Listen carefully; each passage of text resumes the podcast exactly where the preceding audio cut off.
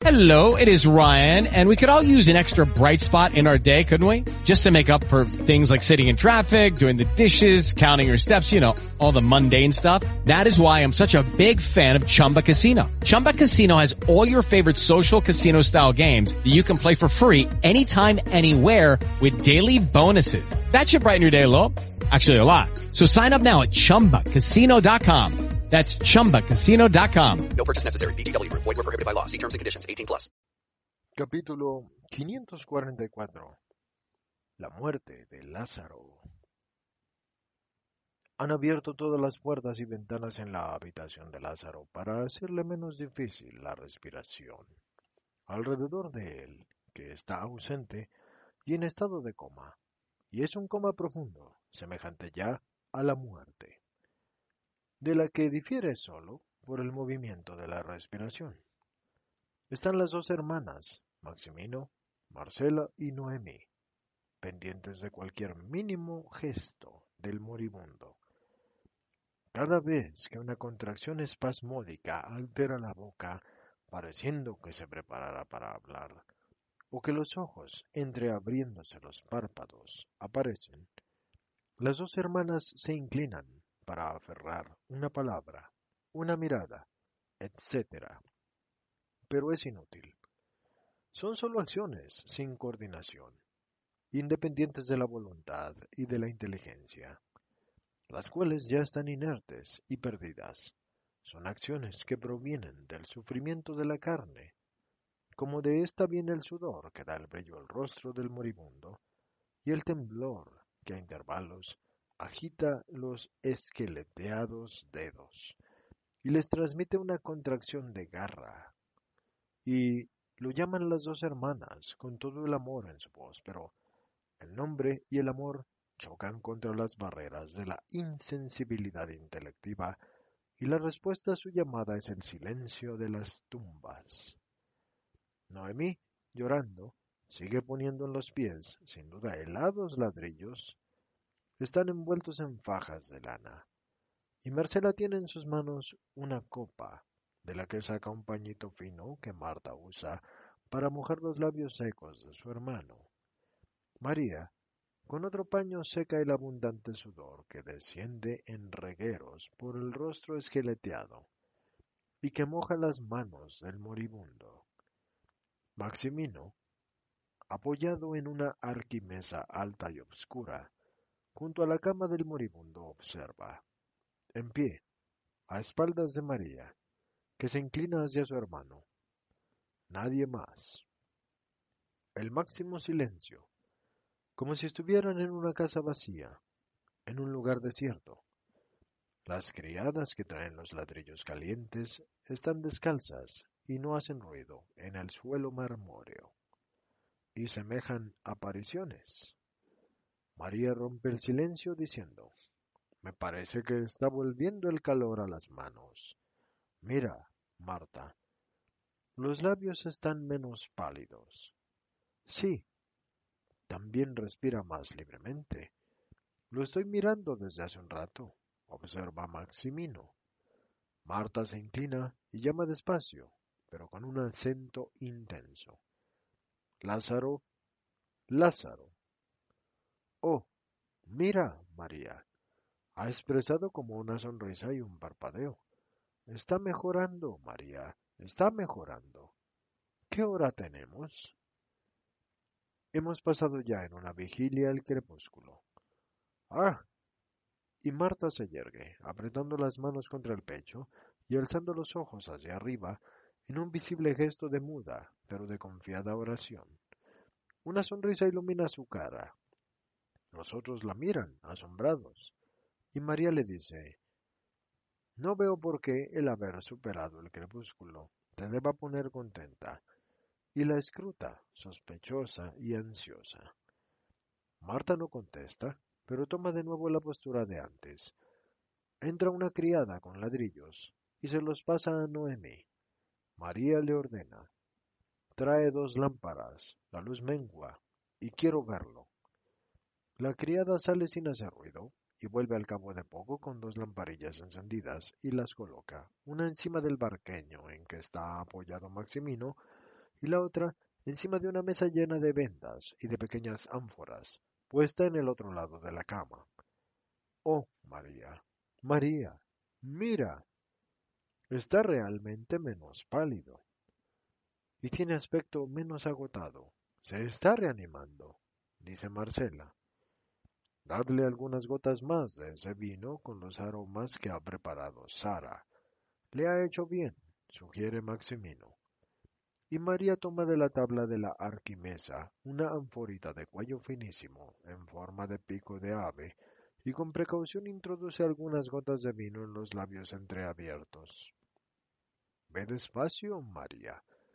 No vaya a ser que se ahogue, aconseja Noemí.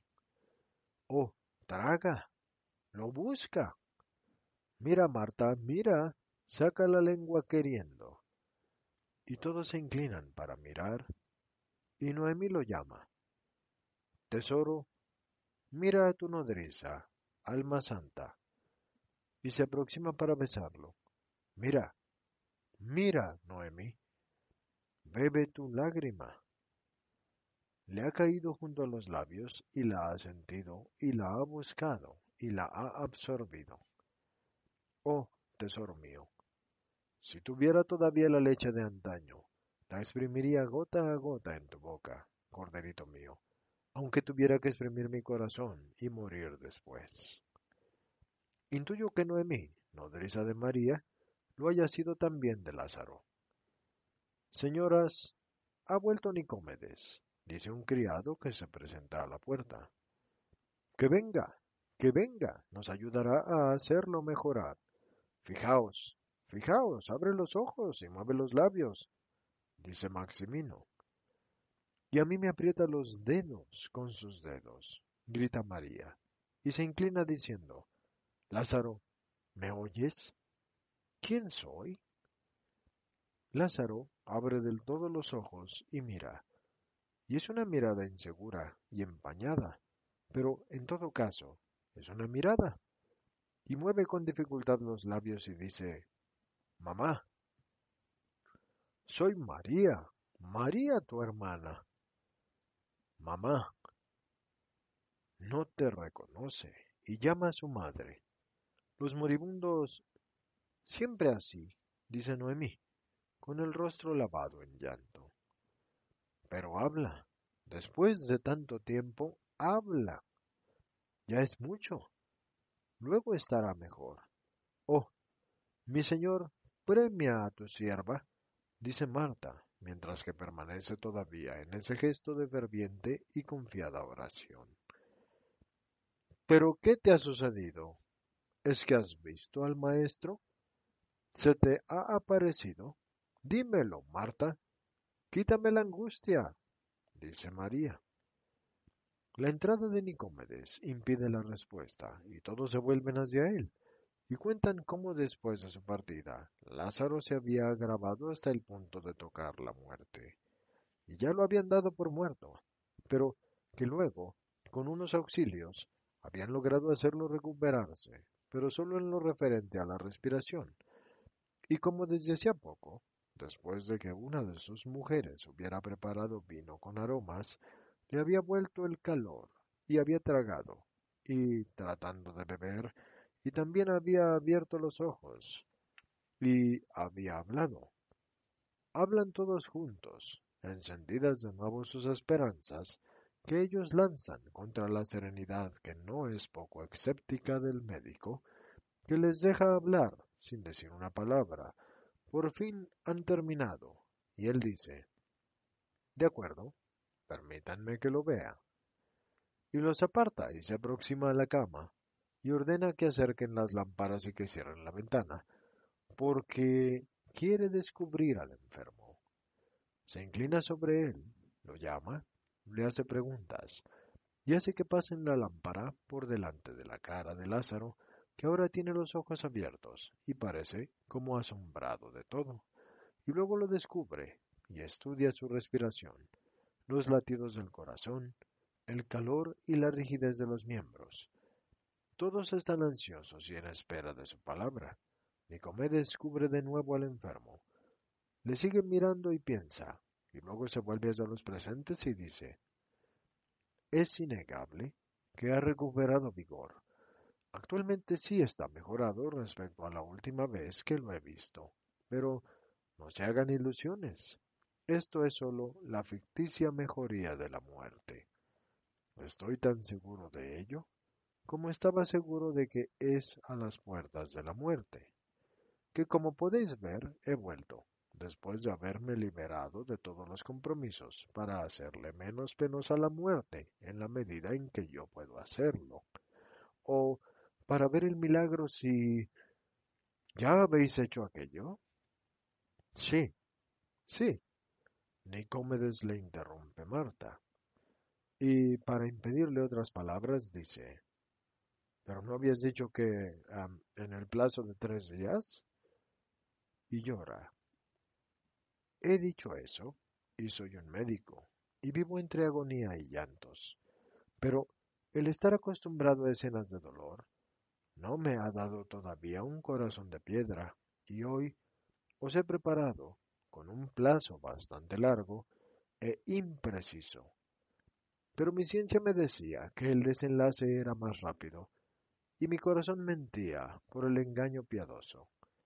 Ánimo, sed fuertes, salid afuera. Nunca se sabe hasta qué punto los moribundos entienden. Y las impele a salir, y ellas salen llorando, y repite, sed fuertes, sed fuertes. Junto al moribundo se queda Maximino, también el médico. Y el médico después se aleja para preparar unos medicamentos que sirven para hacer menos angustiosa la agonía, que dice que prevé muy dolorosa. Hazlo vivir. Hazlo vivir hasta mañana. Es casi de noche, ya lo ves. Nicómedes. ¿Qué es para tu ciencia mantener en pie una vida durante menos de un día? Hazle vivir. Domina yo hago lo que puedo. Pero cuando el estambre se acaba, nada hay que pueda mantener la llama, responde el médico, y se marcha. Las dos hermanas se abrazan llorando desoladas, y la que llora más ahora es María, la otra tiene su esperanza en el corazón. La voz de Lázaro viene de la habitación, es una voz fuerte e imperiosa, y hace que ellas se sobresalten, porque es una voz inesperada en medio de tanto abatimiento las llama. Marta, María, ¿dónde estáis? Quiero levantarme, vestirme, decir al maestro que estoy curado. Tengo que ir donde el maestro. Un carro, inmediatamente. Y un caballo, rápido. Sin duda es él el que me ha curado. Habla rápido, articulando bien las palabras, sentado en la cama, encendido de fiebre y tratando de abandonar la cama, e impedido en ello por Maximino, el cual a las mujeres que entran corriendo les dice que está delirando. No, déjalo levantarse. El milagro, el milagro. Oh, me siento feliz de haberlo suscitado. En cuanto Jesús ha tenido la noticia, Dios de los padres, bendito seas y alabado por tu poder y por tu Mesías. Marta, que ha caído de rodillas, está ebria de alegría. Mientras tanto, Lázaro continúa cada vez más dominado por la fiebre. Marta no comprende que es la causa de todo. Ha venido muchas veces a mi casa enfermo y justo es que yo vaya donde él para decirle que estoy curado. Estoy curado. Ya no tengo dolores y estoy fuerte y quiero levantarme, ir. Dios ha querido probar mi resignación y seré llamado el nuevo Job. Pasa a un tono hierático, haciendo amplios gestos. El Señor se conmovió de la penitencia de Job. Esto está en Job 42, 10, 1. Y le aumentó en el doble cuanto había tenido. Y el Señor bendijo los últimos años de Job, más aún que los primeros. Y él vivió hasta... Oh, um, no, yo no soy Job. Me envolvían las llamas y me sacó de ellas. Estaba en el vientre del monstruo y vuelvo a la luz. Entonces soy Jonás. Esto está en Jonás 29. Y soy los tres muchachos de Daniel. Esto está en Daniel 3, 3. Llega el médico, avisado por alguno, y le observa. Es el delirio. Me lo esperaba. La corrupción de la sangre sí que enciende el cerebro. Y se esfuerza en colocarlo en la cama y recomienda mantenerlo así, y vuelve afuera, a sus tísanas. Lázaro un poco se inquieta por estar sujeto y un poco llora como un niño alternativamente.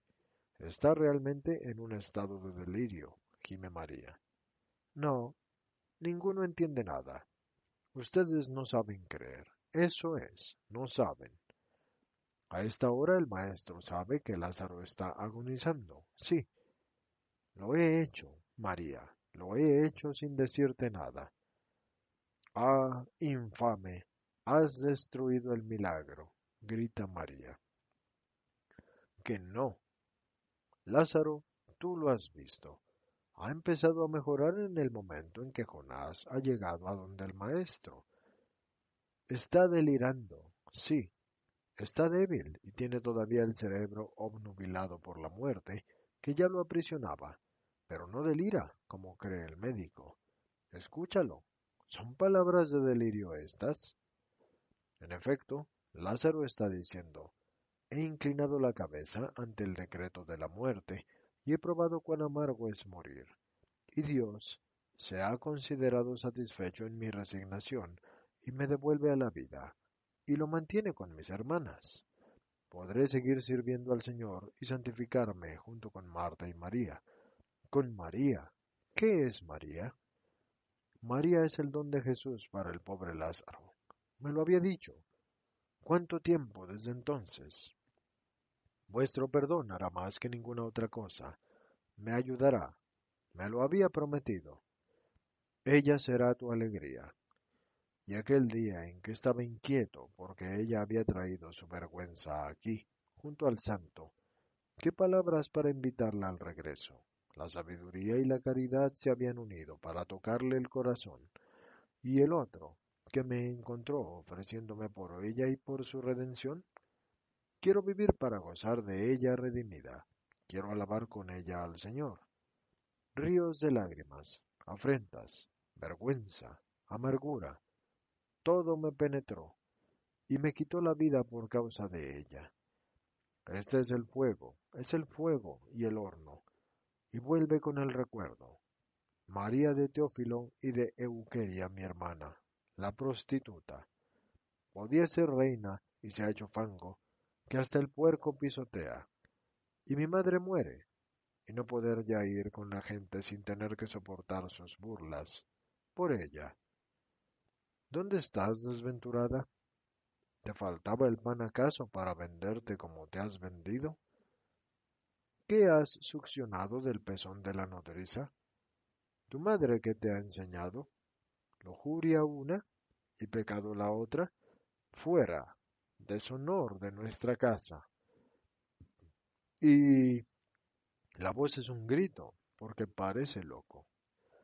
Marcela y Noemí se apresuran a cerrar herméticamente las puertas y a correr de nuevo las cortinas, que son gruesas, para amortiguar las resonancias, mientras que el médico, que ha vuelto a la habitación, se esfuerza inútilmente en calmar el delirio, que cada vez se va haciendo más furioso. María, arrojada al suelo como un trapajo, solloza bajo la implacable acusación del moribundo que prosigue. Uno, dos, diez amantes. El oprobio de Israel pasaba de unos brazos a otros. Su madre moría y ella se consumía en sus amores indecentes. Bestia feroz, vampiro, has succionado la vida a tu madre, has destruido nuestra alegría. Marta, sacrificada por ti, nadie se casa con la hermana de una meretriz. Yo, ah, yo, Lázaro, caballero hijo de Teófilo, me escupían los gamberros de Ofel. He ahí, cómplice de una adúltera e impura, decían escribas y fariseos, y sacudían sus vestiduras para significar que rechazaban el pecado con que yo estaba manchado por el contacto con ella. Ahí está el pecador, el que no sabe castigar al culpable, es culpable como él. gritaban los rabíes cuando subía al templo y sudaba bajo el fuego de las pupilas sacerdotales. El fuego. Tú. Tú vomitabas el fuego que llevabas dentro, porque eres un demonio, María. Eres inmunda, eres la maldición. Tu fuego prendía en todos, porque tu fuego estaba hecho de muchos fuegos, y había, vaya que sí había, para los lujuriosos que parecían peces apresados en el transmayo cuando pasabas. ¿Por qué no te maté?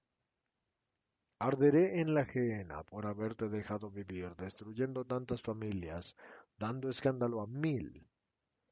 ¿Quién dice, ay de aquel por el que se produce el escándalo? ¿Quién lo dice? Ah, el maestro. Quiero ver al maestro, quiero verlo, para que me perdone. Quiero decirle que no podía matarla porque la amaba. María era el sol de nuestra casa. Quiero ver al maestro. ¿Por qué no está aquí? No quiero vivir. Pero sí quiero el perdón por el escándalo que he dado, dejando vivir al escándalo, porque ya estoy en las llamas. Es el fuego de María, me ha apresado. A todos apresaba, para lujuria suya y para odio a nosotros, y para quemarme las carnes a mí. Fuera estas mantas y fuera todo. Estoy en el fuego, me ha apresado la carne y el espíritu. Estoy perdido a causa de ella. Maestro, maestro, tu perdón. No viene. No puede venir a la casa Lázaro. Es un estercolero por causa de ella. Entonces, quiero olvidar todo. Ya no soy Lázaro. Dadme vino. Lo dice Salomón. Esto está en Proverbios 31, 6 y 7. Dad vino a los que tienen el corazón acongojado y que beban y olviden su miseria y no recuerden ya de su dolor. Y no quiero recordar, dicen todos. Lázaro es rico y es el hombre más rico de Judea. No es verdad. Todo es paja, no es oro. ¿Y las casas? ¿Nubes? ¿Las viñas, los oasis, los jardines, los olivares? Nada. Engaños. Yo soy Job. Esto está en uno y dos. No tengo ya nada. Yo tenía una perla que era hermosa y de infinito valor y era mi orgullo y se llamaba María, pero ya no la tengo. Soy pobre, el más pobre de todos y el más engañado de todos. También Jesús me ha engañado, porque me había dicho que me la traería de nuevo y sin embargo ella... ¿Dónde está ella? Ahí está, parece una etaira pagana, la mujer de Israel, hija de una santa, semidesnuda y borracha y enloquecida, y alrededor con los ojos fijos en el cuerpo desnudo de mi hermana, la jauría de sus amantes. Y ella ríe de ser admirada y deseada así, y quiero espiar mi delito, y quiero ir por Israel diciendo, no vayáis a casa de mi hermana, porque su casa es el camino del infierno y desciende a los abismos de la muerte. Y luego quiero ir a donde ella y pisotearla, porque está escrito, y esto está en el Eclesiástico 9 y 10. Toda mujer lasciva será pisoteada como estiércol en el camino. Oh, ¿te atreves a presentarte a mí, que muero deshonrado y destruido por ti? ¿A mí, que he ofrecido mi vida como un rescate de tu alma y en vano? ¿Cómo quería que fueras, dices? ¿Cómo quería que fueras para no morir así? Pues te quería como Susana, la casta. ¿Dices que te han tentado? ¿Y no tenías un hermano para que te defendiera? Susana, ella sola respondió. Esto está en Daniel 13 al 23. Mejor es para mí caer en vuestras manos que pecar en la presencia del Señor. Y Dios hizo relucir su candor. Yo habría dicho las palabras contra tus tentadores y te habría defendido, pero tú te marchaste. Judith era viuda y vivía en una habitación apartada, ceñido el cilicio y ayunando, y gozaba de una grandísima estima de todos porque temía al Señor, y de ella se canta Eres la gloria de Jerusalén y la alegría de Israel, honor de nuestro pueblo, porque has obrado virilmente y tu corazón ha sido fuerte, y porque has amado la castidad, y después de tu matrimonio no has conocido a otro hombre. Por eso la mano del Señor te ha hecho fuerte, y serás bendecida eternamente. Esto está en Judith 15, 10 y 11. Si María hubiera sido como Judith, el Señor me habría curado, pero no ha podido hacerlo por causa de ella. Por eso no he pedido la curación. No puede haber un milagro donde está ella. Pero morir, sufrir, no es nada. Una y mil veces más, una y mil muertes, con tal de que ella se salve. Oh, Señor Altísimo, todas las muertes, todo el dolor, pero que María se salve. Gozar de ella una hora, solo una hora.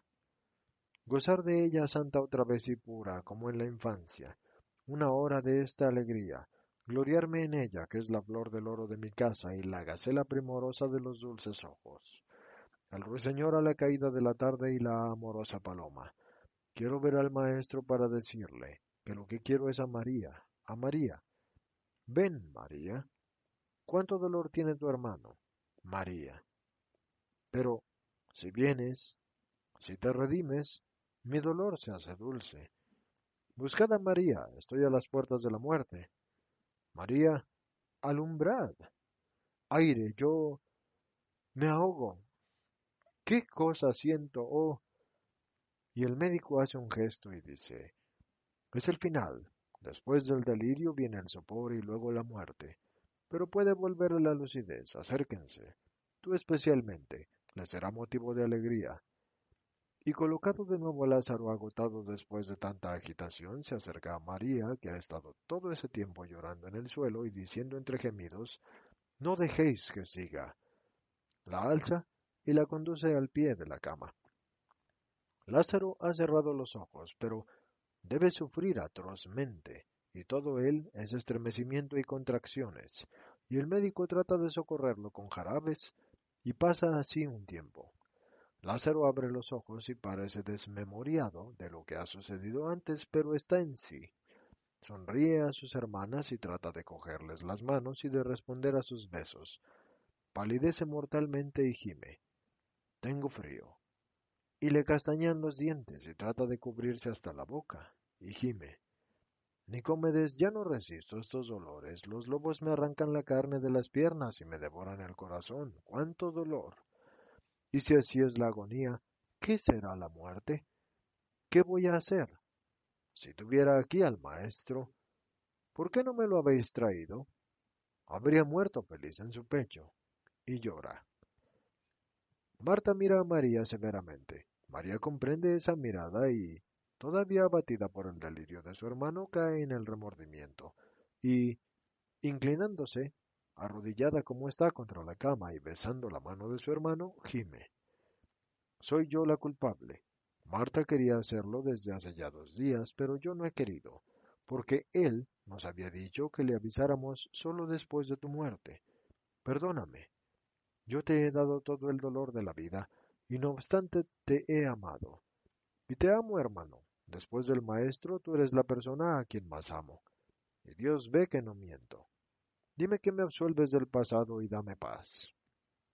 Domina, interviene el médico. El enfermo no tiene necesidad de emociones. Es verdad. Dime que me perdonas el haberte negado a Jesús.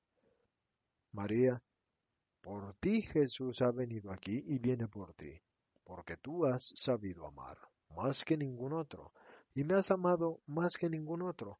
Una vida de delicias no me habría em, no me habría dado la alegría que he gozado por ti. Te bendigo y te digo que has hecho bien en obedecer a Jesús. Yo no sabía eso. Sé digo está bien. Ayudadme a morir. Noemí, tú en el pasado eras capaz de hacerme dormir. Marta, bendita, paz mía. Maximino, con Jesús también por mí. Mi parte para los pobres, a Jesús para los pobres. Y perdonad a todos. Ah, qué espasmos. Aire, luz, y todo tiembla. Tenéis como una luz en torno a vosotros y me ciega. Si os miro, hablad fuerte. Y ha puesto la mano izquierda en la cabeza de María, y ha dejado desmayada la izquierda entre las manos de Marta, y jadea. Lo alzan con una precaución, añadiendo almohadas, y Nicomedes le hace sorber todavía otras gotas de jarabes. La pobre cabeza, mortalmente relajada, se hunde y pende. Toda la vida está en la respiración. No obstante, abre los ojos y mira a María, que le sujeta la cabeza y le sonríe diciendo, Mamá, mamá ha vuelto. Mamá, habla tu voz. Tú sabes el secreto de Dios. ¿He servido al Señor? María, con voz blanca por la pena, susurra. El Señor te dice, ven conmigo, siervo bueno y fiel, porque has escuchado todas mis palabras y has amado al verbo que yo he enviado. No oigo. Más fuerte. María repite, más fuerte. Es verdaderamente mamá, dice satisfecho Lázaro y abandona la cabeza en el hombro de su hermana. Ya no habla, solo gemidos y temblores convulsos y solo sudor y estertores. Ya insensible respecto a la tierra y a los sentimientos, se hunde en la oscuridad cada vez más absoluta de la muerte. Los párpados descienden sobre los ojos vidriosos en que brilla la última lágrima. Nicomedes, se entumece y se pone frío, dice María. Domina, para él, la muerte es un alivio. Manténlo en la vida. Mañana sin duda estará aquí Jesús, y se habrá puesto en camino enseguida. Quizás ha tomado el caballo del criado u otra cabalgadura, dice Marta. Y vuelta hacia su hermana, oh, si me hubieras dejado enviarle el aviso antes. Y luego al médico, haz que viva impone convulsa. Y el médico abre los brazos y prueba con unos cordiales. Pero Lázaro ya no deglute.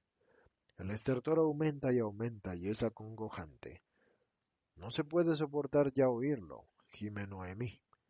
Sí, tiene una larga agonía, asiente el médico. Pero Casi no ha terminado de decir esto, y con una convulsión de todo el cuerpo que se arquea y luego se abate, Lázaro exhala el último suspiro. Y las hermanas gritan al ver esa convulsión, y gritan al ver ese abatimiento, y María llama a su hermano besándolo. Marta se agarra al médico que se inclina sobre el muerto y dice, ha expirado. Ya es demasiado tarde para esperar a que suceda el milagro, ya no hay espera. Demasiado tarde. Yo me marcho, señoras. Ya no hay motivo para que siga aquí. Apresuraos en los funerales, porque ya está descompuesto. Baja los párpados del muerto y observándolo dice todavía esto. Qué pena.